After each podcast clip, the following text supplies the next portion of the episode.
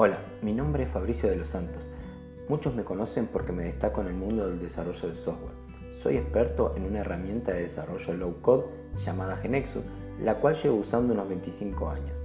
En este podcast quiero contarte historias, algunas que me han contado, otras que he visto o me ha tocado vivir. En definitiva, busco dos cosas, entretenerte unos minutos y quien sabe abrir tu mente a la curiosidad en algo que quizás antes no había pensado. Espero lo disfrutes. Empezamos. Hola a todos, bienvenidos al primer capítulo de este podcast, quizás el más difícil de hacer porque, digamos, tengo varios temas para hablar y bueno, sobre todo, principalmente ahora que estoy en el proyecto de corrección de mi primer libro, que se llama El Momento Perfecto, entonces es muy difícil poder encontrar un tema como para arrancar, digamos, el primer capítulo. Y bueno, entonces dije, bueno, voy a tratar de, comentarles acerca de este proyecto que es el que más este, me apasiona en este momento, ¿no? Eh, yo soy muy apasionado de varias cosas y principalmente escribir es algo que me gusta desde hace muchísimos años. Desde que creo que tengo uso de razón, al menos tenía 8 o 9 años que empecé a escribir, pero bueno, digamos, nunca había hasta ahora lanzado un libro y realmente, bueno, en ese proyecto es el que estoy en este momento, ¿no? Y el libro se llama El Momento Perfecto y tiene como, digamos, eh, detalle así fundamental que surgió ahora porque este, yo una de las cosas que he visto durante la pandemia, eh, algunos mensajes en redes sociales de gente que se había quedado sin trabajo y ese tipo de cosas. Y nada, sé lo que es difícil pasar por ese momento y a veces uno no, encuentra muchas salidas, digamos, qué hacer y, la verdad que, es, una, es una cuesta arriba muy difícil. Entonces, em, yo creo que muchas veces cuando pasan eh, cosas así, que nos tocan vivir estas situaciones no muy agradables, en realidad eh, son el momento perfecto para, digamos, reconvertirse. O sea, hay algo que nos llevó a esa situación, ¿no? Que parece que todo el mundo está en contra nuestro, que digamos que todo se nos, se nos viene encima y en realidad eh, la persona que es responsable de lo que nos ha pasado somos nosotros mismos. Porque, digamos, no por el hecho de buscar un culpable, ¿no? O sea, al contrario, em, no es lo mismo ser culpable o sentirse culpable que sentirse responsable. ¿ah? Eh, digamos, uno puede ir tomando distintas decisiones en la vida, que a veces, obviamente, uno cuando toma una decisión, siempre trata de que sea la mejor o piensa en ese momento que es la mejor. Nadie en su sano juicio va a tomar una decisión que sea la peor para él. Es muy difícil, a menos que tenga algún interés mm, por detrás de eso, pero bueno, generalmente uno este, trata de tomar las mejores decisiones. ¿no?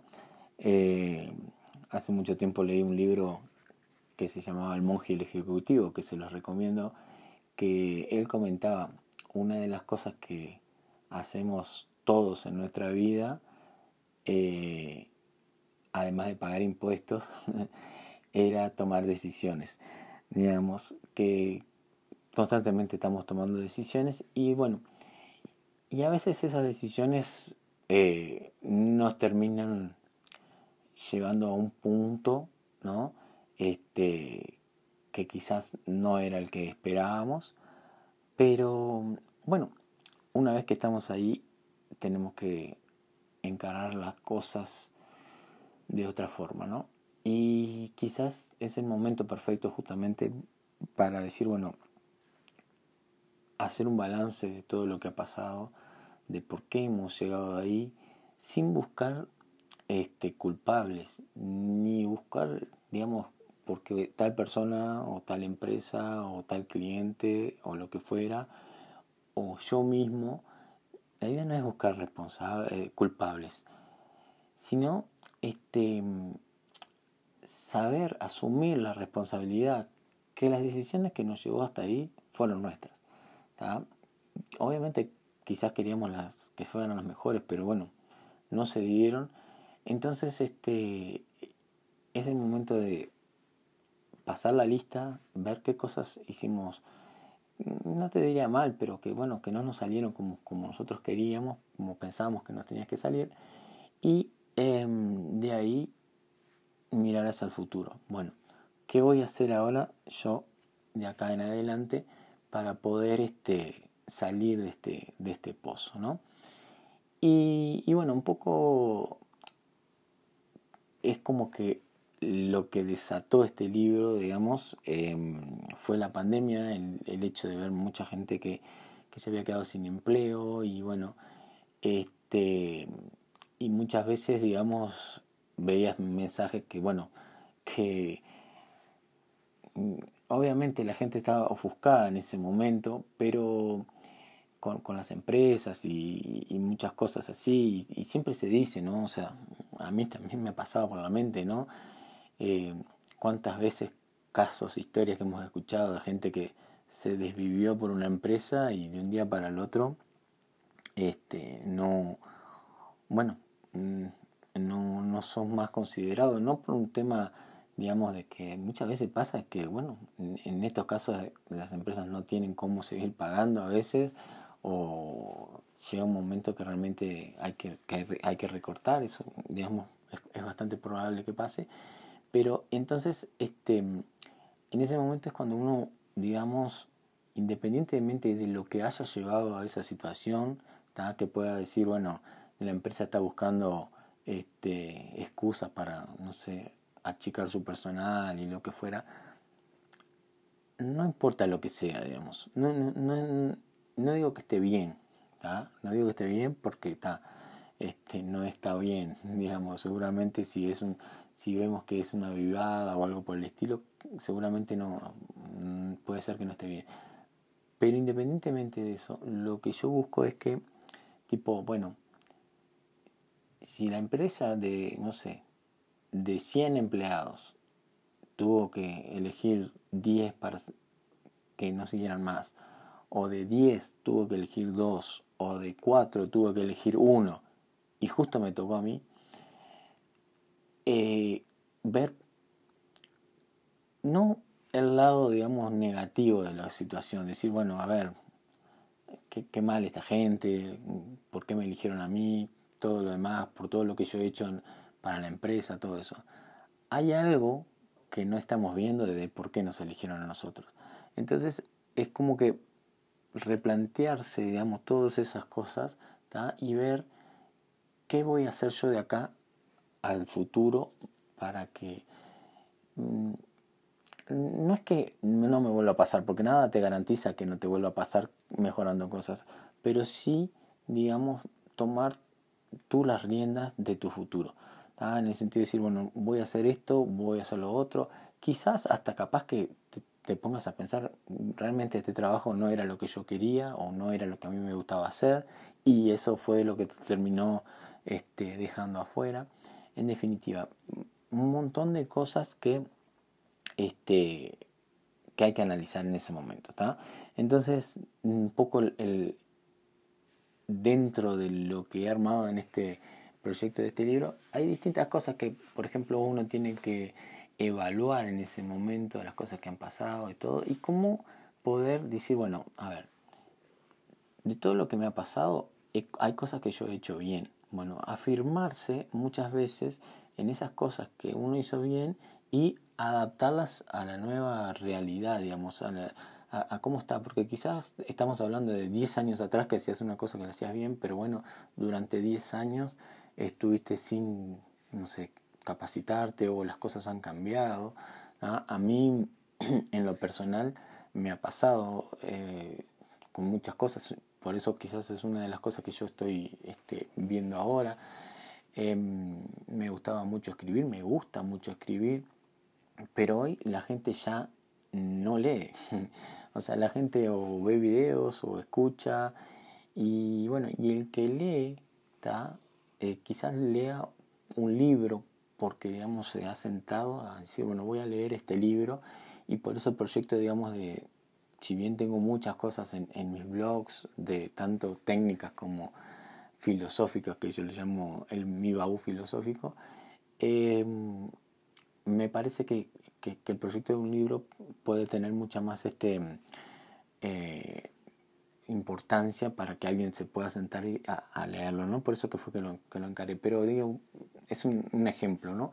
Pero bueno, como yo les decía, antes escribía y la gente mucho buscaba en los blogs, pero hoy la gente busca en YouTube, entonces tiene que haber video, tiene que haber audio, tiene que haber cosas. Eh, si tú hacías en tu trabajo, digamos, determinadas cosas, probablemente hace 10 años atrás eran de una forma, ahora ya hay otros nuevos mecanismos, entonces uno tiene que estar constantemente actualizándose. Y hoy con el mundo de Internet prácticamente, si bien hay cursos que son pagos y caros, pero también existe la posibilidad de uno actualizarse de forma este, casi gratuita, ¿no? Entonces, este, es como que un poco ese es el concepto, ¿no? De tratar de ver, eh, a ver, qué fue lo que me dejó acá y qué cosas yo puedo de acá en adelante mejorar o cambiar para hacerlas diferentes. Eh, bueno, seguramente seguiremos hablando de esto. Un poco lo que quería resaltar era eso, ¿no? Digamos, si estás en un momento complicado, eh, no busques culpables y tampoco te culpes, pero sí tú sos responsable y bueno, ver cómo puedes mejorar esas cosas, cómo puedes este, pasar una raya, evaluar todo lo que pasó, ver cómo puedes mejorar esto para futuro. Y otra cosa que, que, yo a veces, muchas veces comento, ¿no? Siempre dice, la gente dice, este, hay que revisar en qué nos hemos equivocado y ver nuestros errores. Está perfecto, pero también ver lo que hiciste bien. Porque muchas veces, si tú te equivocas en algo, digamos, no toda la vida es este booleano, eh, o es esto o es lo otro, ¿no? O sea, hay veces, si te equivocaste y elegiste la opción A, ¿quién dice que la opción B era la correcta? O la C, o la D, o la F. Digamos, no se sabe. Entonces, muchas veces, digamos, sí ver los errores y quizás poder ver, digamos, bueno, a ver cuál era la opción correcta, pero también revisar las cosas que hiciste bien para ver si podés afirmarte en ellas y si todavía están vigentes. Cuando hablamos de tecnología, ¿no? Este, si todavía están vigentes, si vos, por ejemplo, sos experto, no sé, eh, yo un poco conozco mucho más de los lenguajes de programación, pero si sos experto en un lenguaje de programación, pero te ha quedado eh, hace 10 años atrás y no te has actualizado, bueno, este, actualizarte sobre lo que viene, para estar, digamos, preparado para lo que, para la nueva etapa. Eh, un poco es eso, digamos, eh, este primer capítulo realmente me costaba bastante encararlo, pero bueno, mi idea es este, tratar de ir hablando de distintas cosas, contándoles algunas historias, algunas muy buenas que, que, que, he visto en estos últimos tiempos y bueno, espero que de a poquito me vaya adaptando a estos capítulos de podcast y saquemos algo que sea muy provechoso, sobre todo para vos. ¿ah? Muchas gracias por estar y bueno, nos vemos en la próxima. Que pasen muy bien. Gracias. Chao, chao.